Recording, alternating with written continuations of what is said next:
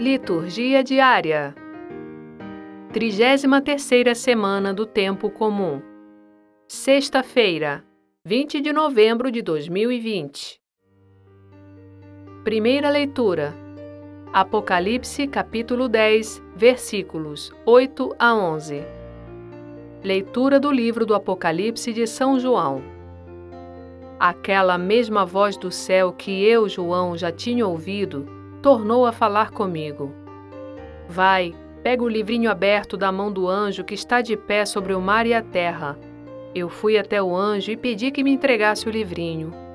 Ele me falou: Pega e come. Será amargo no estômago, mas na tua boca será doce como mel. Peguei da mão do anjo o livrinho e comi-o.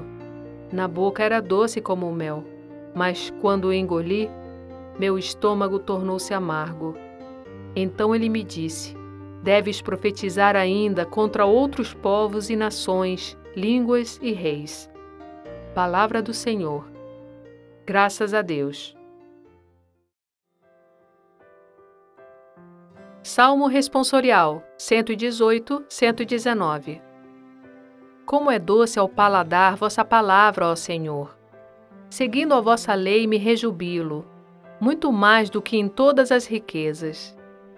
Minha alegria é a vossa aliança. Meus conselheiros são os vossos mandamentos. A lei de vossa boca, para mim, vale mais do que milhões em ouro e prata. Como é doce ao paladar vossa palavra, muito mais doce do que o mel na minha boca. Vossa palavra é minha herança para sempre, porque ela é que me alegra o coração. Abro a boca e aspiro largamente, pois estou ávido de vossos mandamentos. Como é doce ao paladar vossa palavra, ó Senhor. Evangelho Lucas capítulo 19, versículos 45 a 48. Proclamação do Evangelho de Jesus Cristo segundo Lucas. Naquele tempo, Jesus entrou no templo e começou a expulsar os vendedores.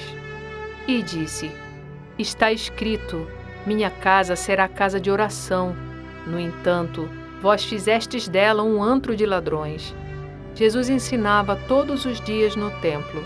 Os sumos sacerdotes, os mestres da lei e os notáveis do povo procuravam um modo de matá-lo, mas não sabiam o que fazer porque o povo todo ficava fascinado quando ouvia Jesus falar. Palavra da salvação. Glória a vós, Senhor.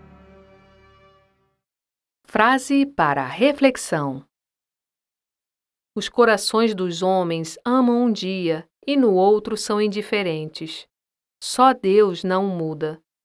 Santa Teresa dos Andes. Obrigada por ouvir a palavra de Deus conosco divulgue a seus amigos. O Evangelho do Dia é gravado por Sônia Abreu. Estúdio Libervox, audiolivros e narração.